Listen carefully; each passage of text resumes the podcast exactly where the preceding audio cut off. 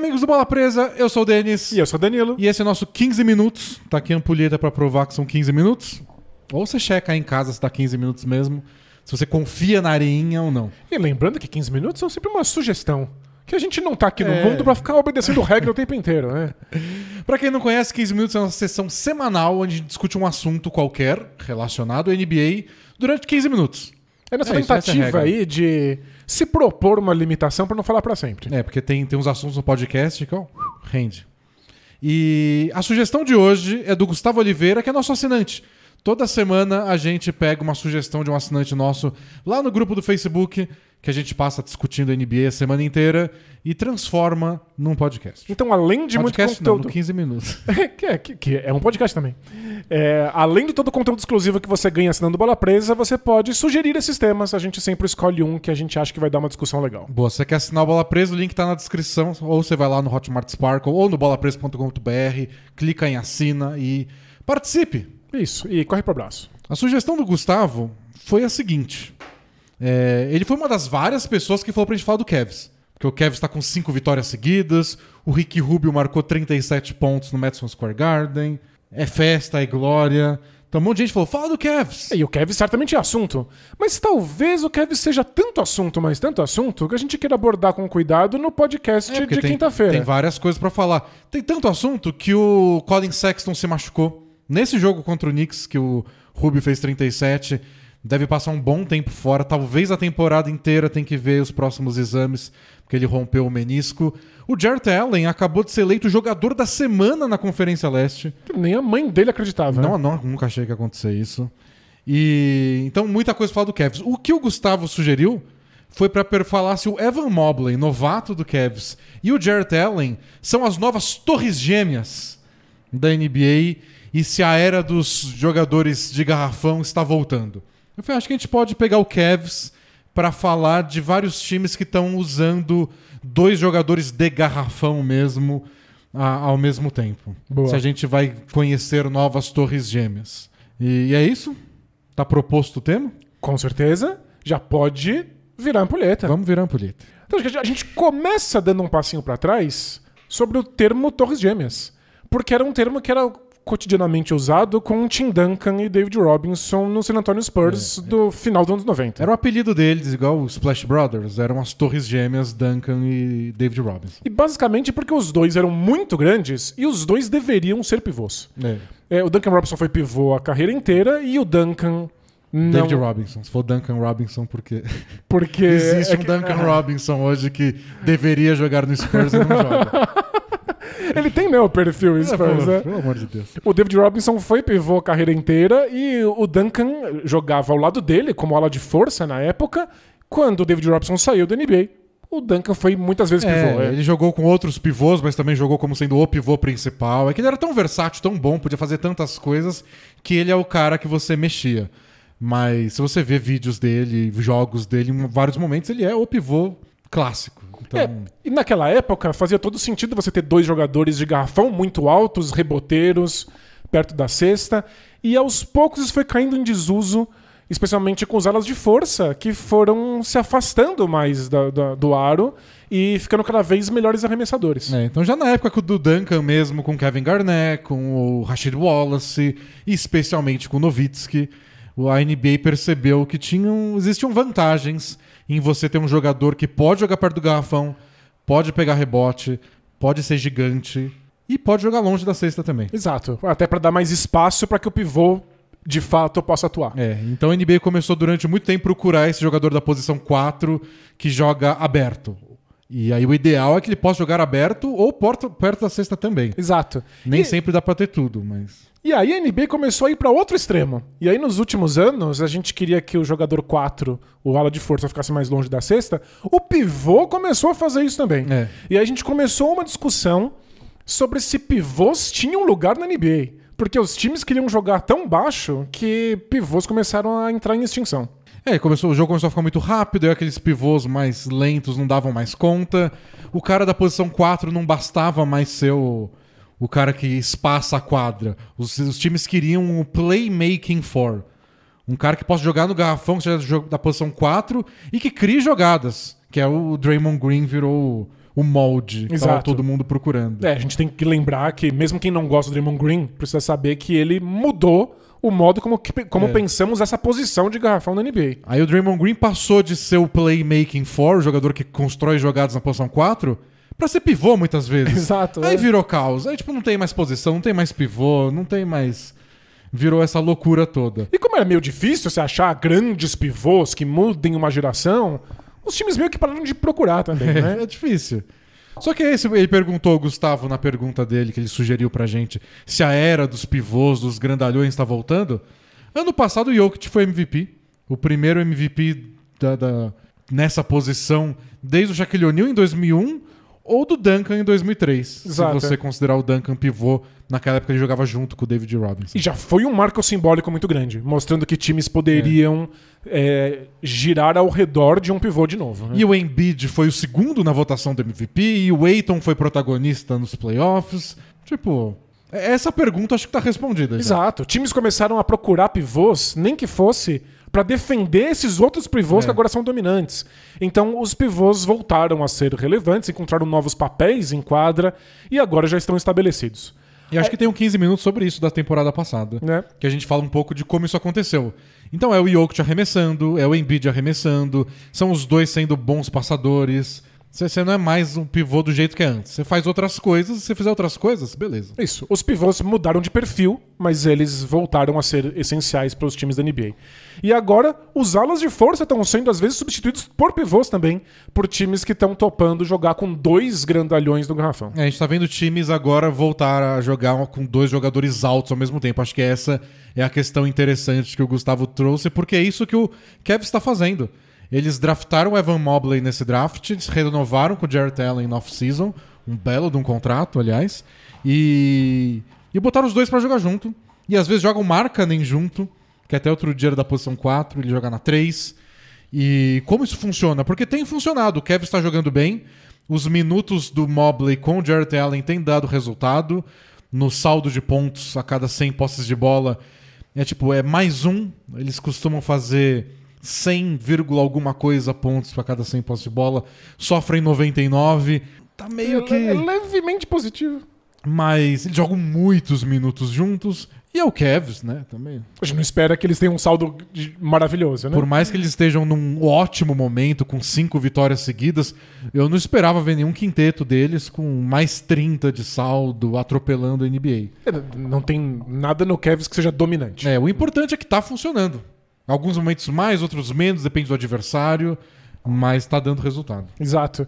E aí agora a gente tá usando uma expressão que eu não ouvi há muito tempo, se é que eu já tinha ouvido, que é o tall ball. É. Porque o small ball, que é esse modo baixinho de se jogar, meio que dominou a NBA por quase uma década. Vários times procurando maneiras de jogar mais baixo, acelerar o jogo, ter mais arremessadores no perímetro. E agora a gente tá vendo essa tendência oposta. Times que querem ser tall ball, que querem ser basquete alto. Colocar É. jogadores gigantes em quadra. E eu acho que tem um pouco a ver com o, com o sucesso recente, né? Porque o Lakers foi campeão assim, com, com- jogando com jogadores altos.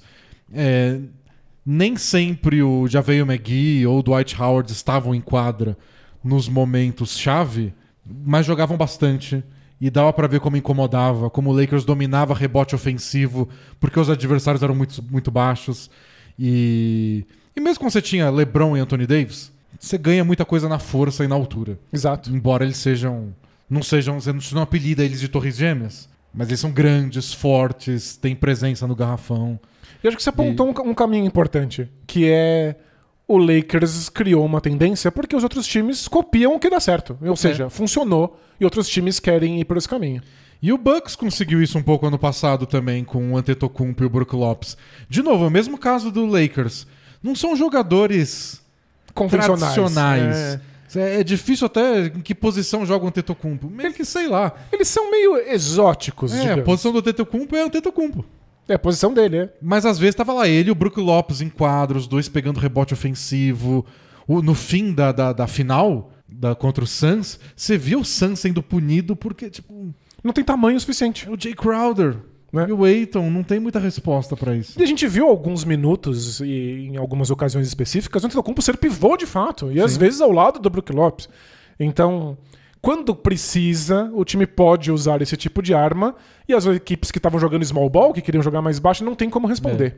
Então parece é o que você falou, quando o time tem sucesso, alguém tem sucesso, os outros vêm se dá pra copiar. E A gente passou muito tempo vendo times copiar no San Antonio Spurs, que foi muitas vezes campeão. é sempre assim, tentaram copiar o Warriors. Todo mundo tentou copiar o Warriors, né? Foram O muitos foi anos assim. influente, a defesa do Bulls no começo dos anos 2010. Todo mundo tem sucesso, a NBA vai lá e copia alguma coisa. Nem sempre consegue copiar tudo, mas a gente vê tendências mudando. E eu peguei os quintetos aí da, da- que os times da NBA estão usando nesse começo de temporada pra ver se tem muitos times usando duplas altas como o Cavs. E vi que tem várias e algumas nem, sem- nem, sem- nem são tão fáceis de definir. Essa dupla são dois jogadores altos ou é um alto e um nem tanto? John Collins e Clint Capella. Que são, embora sejam jogadores de garrafão, e ataque à cesta, e sejam reboteiros, eles são mais baixos. Eles não têm 2 e o 11. Capella é um pivô. É. Não é um pivô de 2 e 15, mas é um pivô. Mas o Collins, ele gosta de jogar no garrafão, ele pune jogadores no garrafão, mas ele tem 2 e 6 de altura. Não é tão absurdo. E ele arremessa de 3. E às vezes ele fica no perímetro mais tempo do que. Mas até aí, vários dos pivôs, realmente pivôs que vão estar nessa lista, também arremessam de 3. É, e acho que isso vai, vai ser uma parte da nossa resposta. né? Exato, é. Mas de qualquer forma, a gente tem Collins e Capella. O Celtic está usando Al Horford junto com o Robert Williams. A gente achou quando ele voltou o Horford que ele ia ser o pivô. E não, estão jogando os dois juntos. Tem o Anthony Davis com o DeAndre Jordan no Lakers. O Porzingis com o Dwight Powell no, no Dallas. Os dois são bem grandes. O clássico Sabonis Miles Turner. Que por tanto tempo foi assunto pelo fato de que não funcionava. A NBA ficava olhando para aquilo e eles tinham números péssimos quando eles estavam juntos simultaneamente em quadra. E a gente pensava, um dos dois tem que ser trocado, porque um time não pode ficar com dois jogadores É, de garfão funciona. assim. Não funciona. Eles atrapalham o espaço um do outro. E. Bom, eles estão se adaptando. Ninguém foi trocado, né? Tem que alguma coisa tem que fazer. E eles estão com números positivos nessa temporada. E com várias outras equipes tentando coisas parecidas, agora eles parecem normais. Não parece só insistência, teimosia. É. É, porque o, o que aconteceu é que o Miles Turner agora arremessa cinco bolas de três, né? Que você viu antes da gente começar. Pro jogo, é. Pro jogo, ele fica no perímetro. Acertando mais de 40% delas. É tipo, o John Collins, é, ele falou um pouco uma vez da frustração de não estar envolvido sempre nos pick and rolls. Porque agora tem o Capela. Você não vai envolver o Capela no pick and roll, você não, não tem o Capela no time. Exato, o Capela é espetacular em pick and rolls. Ele fez a carreira dele assim ao lado do James Harden. Então, ele tem que se adaptar, ele tem que ficar mais na zona morta às vezes, ele tem que ficar no perímetro, ele tem que infiltrar com a bola, driblando. Se adapta. E acho que é esse o segredo para vários times estarem usando é, dois jogadores altos. Pelo menos um deles tem que fazer mais coisa. Exato. Um deles tem que ser exótico. Um deles tem que topar posições que são mais desconfortáveis pra altura ou pra posição. É, tem que arremessar mais de fora. Vários deles têm que aceitar ser aquilo que você chama de hub ofensivo. Que são jogadores que recebem a bola do armador ali na cabeça do garrafão e colocam a bola pra correr. Muitas vezes passando a bola pro seu outro companheiro de garrafão. É. Ou o companheiro de garrafão dele não tá no garrafão, tá aberto na zona morta. né? A gente vê coisas esquisitíssimas rolando. Porque os Pacers é assim. Às vezes você vê os Sabonis na cabeça do garrafão, fazendo handoff com, sei lá, o Caris LeVert ou o Malcolm Brogdon. E o Miles Turner tá aproveitando que o Sabonis não tá lá embaixo da cesta pra ficar embaixo da cesta? De jeito nenhum. Ele tá espaçando a quadra na linha dos três. Então, é um time que joga alto, com torres gêmeas, E ninguém pisa no garrafão Ninguém se não pisa no precisar. garrafão. né? É, é- é muito esquisito. A gente vê isso com outra dupla que eu não sei se é alta ou não. Aaron Gordon e Jokic. Porque o, o Aaron Gordon não é tão alto assim. É. Mas o Jokic permite que isso aconteça. Porque ele é muito alto, mas ele também é um passador que arremessa de três, ele faz o Exato. pacote completo. O Magic tá usando o Wendell Carter Jr. junto com o Mo Bamba, mas os dois estão arremessando de longe. Shout out to the team, man. Shout out to RJ. Shout out to Dell. Shout out to Mo Bamba. Então, eu acho que. a- e, e no caso que trouxe esse assunto que é o do Cavs, o Evan Mobley é o segredo. Só funciona, só existe essa dupla por causa do Evan Mobley. Exato. Que é um jogador bem esquisito em termos de escolhas ofensivas, porque, embora esteja com um aproveitamento bem ruim, ele arremessa de três pontos com, muita, com muito conforto. É, ele parece bom. É que esse comecinho de carreira dele não tá tão consistente, mas ele, ele sabe arremessar, faz parte do repertório desde antes de chegar na NBA. Ele não hesita antes do É, arremesso. o arremesso é bonito, assim, a mecânica não parece quebrada nem nada. E o que eu acho mais importante, que é quando ele tem espaço, quando ele recebe essa bola tão longe da cesta que as defesas nem consideram marcá-lo, ele sabe o que fazer. Então ele consegue colocar a bola no chão, ele consegue atacar a cesta e aí dar um passe picado para um outro companheiro, inclusive o Allen. Nessa, no jogo de domingo contra o Knicks, que o Cavs ganhou, ele fez tudo. O Evan Mobley fez tudo. Ele tem, tem pick and roll que ele recebe eh, em movimento, em terra. Tem pick and roll que ele recebe e passa a bola pra zona morta. Ele arremessa de três. Ele recebe a bola na transição e cria alguma coisa. E como nesse jogo em particular o Ricky Rubio estava completamente enlouquecido, O Steph Rubio. o Steph Rubio Finalmente justificando o draft de 2009, que ele foi escolhido antes do, do Curry. foi o, o dia de, o dia de Curry Tava dele. certo. É que só teve que esperar 15 anos. Vo- Você esperou esses 15 anos, ninguém mais, todo mundo já desistiu. Mas como o Rubio estava completamente enlouquecido acertando todos os arremessos de três, o Knicks começou a fazer dobra de marcação. E aí a saída foi passar a bola pro Mobley. O Mobley virou a rota de fuga, a, É. a saída desobstruída para não perder a bola, e o Mobley fez o ataque funcionar a partir disso. E é só porque ele é capaz de fazer isso que dá para ter dois jogadores grandes ao É. mesmo tempo em quadra. E o Kevin está tentando uma coisa que a gente já mostrou até na prancheta dos assinantes, que analisa taticamente uns lances, que é fazer uma defesa 3-2 de zona com o Mobley na parte de cima da zona. Como se ele fosse o armador, marcando É. o perímetro, e não o aro. é. Porque ele é ágil, ele consegue correr de um lado para o outro e cobrir a zona inteira, enquanto você tem o Jared Allen atrás. Então você não está desperdiçando a capacidade de tocos do Mobley porque ele está na frente.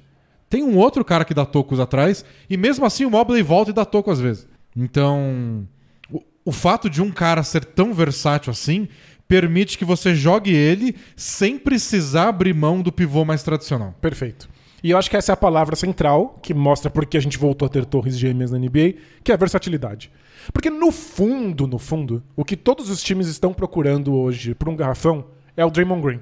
É talvez sem os problemas do Draymond Green, arremessando melhor do que ele, dando menos bronca nas pessoas, sendo uma pessoa mais carismática. Sem chutar as bolas de ninguém. É, mas taticamente você quer um jogador que seja essa cola geral do seu time e que seja versátil, que seja completo. E sendo mais alto que o Draymond Green. Exato, e é- acho que esse é o ponto. Todos os times estão procurando Draymond Green há muito tempo, mas agora alguns Draymond Greens são gigantescos.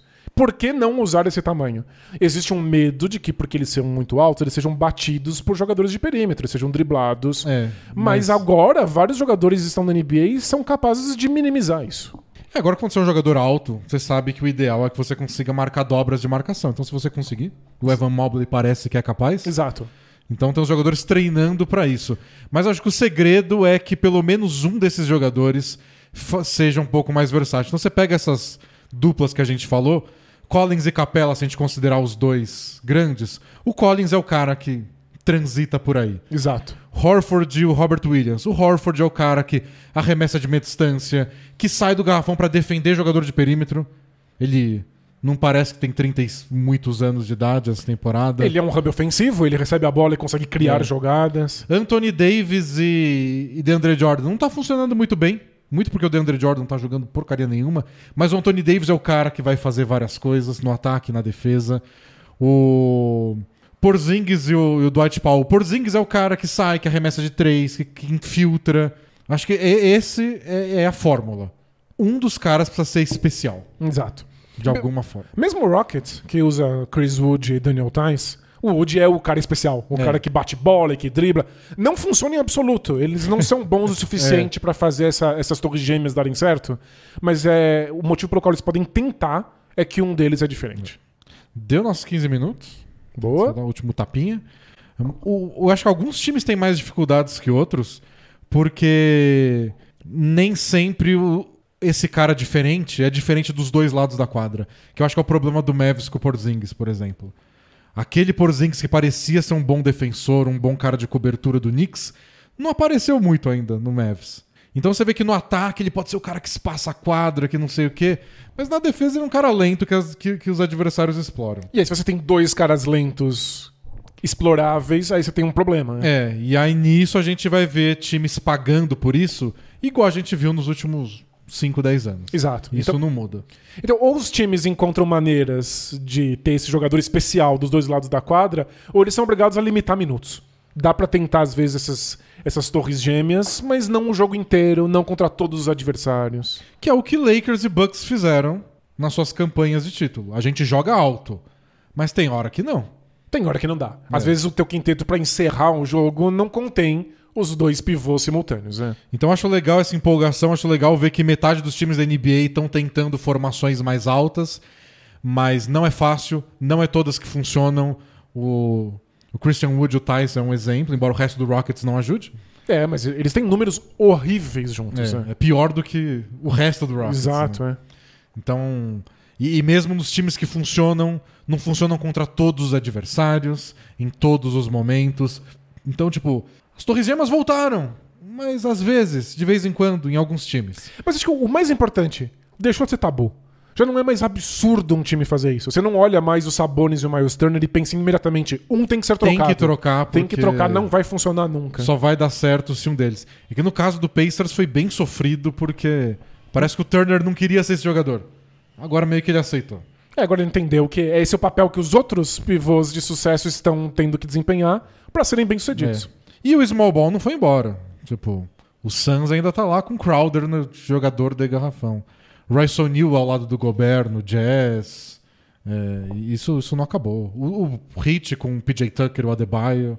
Então tem, tem, tem de tudo pra gente ver. O legal é ver mais uma opção. Exato. A NBA não, não se transformou, não saiu de uma coisa e foi diretamente pro seu oposto, mas abriu o seu leque de escolhas. E nos playoffs, quando um time enfrentar o outro, vai ser legal. Exato. E aí a gente vai ver quais times dão conta de lidar com o tamanho quando, Quando- precisar. Quando o Cavs for pros playoffs, Daniel. Eu não tô pronto pra falar essa frase em voz alta. Que bom que foi você que disse. Quando o Cavs sem LeBron James estiver nos playoffs, porque aí é uma coisa que a gente não escuta há décadas. Aí acaba o mundo, Aí a, gente, acaba. a gente manda encerrar, né? A gente paga a conta e vai embora. Bom, é isso, gente. É um pedacinho da discussão do Cavs que inspirou uma dupla que tá funcionando bem. Funcionando pro, pro Jared Allen ser jogador da semana. É, tá, dando certo o suficiente não pra, é pouca coisa. pra um pivô conseguir brilhar nesse nível, né? Mas ficaremos de olho porque eu acho que nos playoffs vai ter vários times altos enfrentando times baixos e a gente vai ver quem pisca primeiro. Exato. E pra mais conversas sobre o Cavs e outros times bem-sucedidos na NBA, essa também foi uma frase esquisita, Essa é- eu não esperava. volte pro nosso podcast semanal que a gente grava às quintas-feiras no YouTube e vai ao ar na versão em áudio sexta-feira no Spotify, no seu agregador de podcast favorito. É isso aí. Terça-feira aqui tem 15 minutos. Quarta tem o- a prancheta, completa para assinantes, uma jogada aqui no YouTube. Quinta gravação do podcast, sexta o podcast editado. É isso. Então a gente se vê muito em breve. Tchau! Tchau, tchau!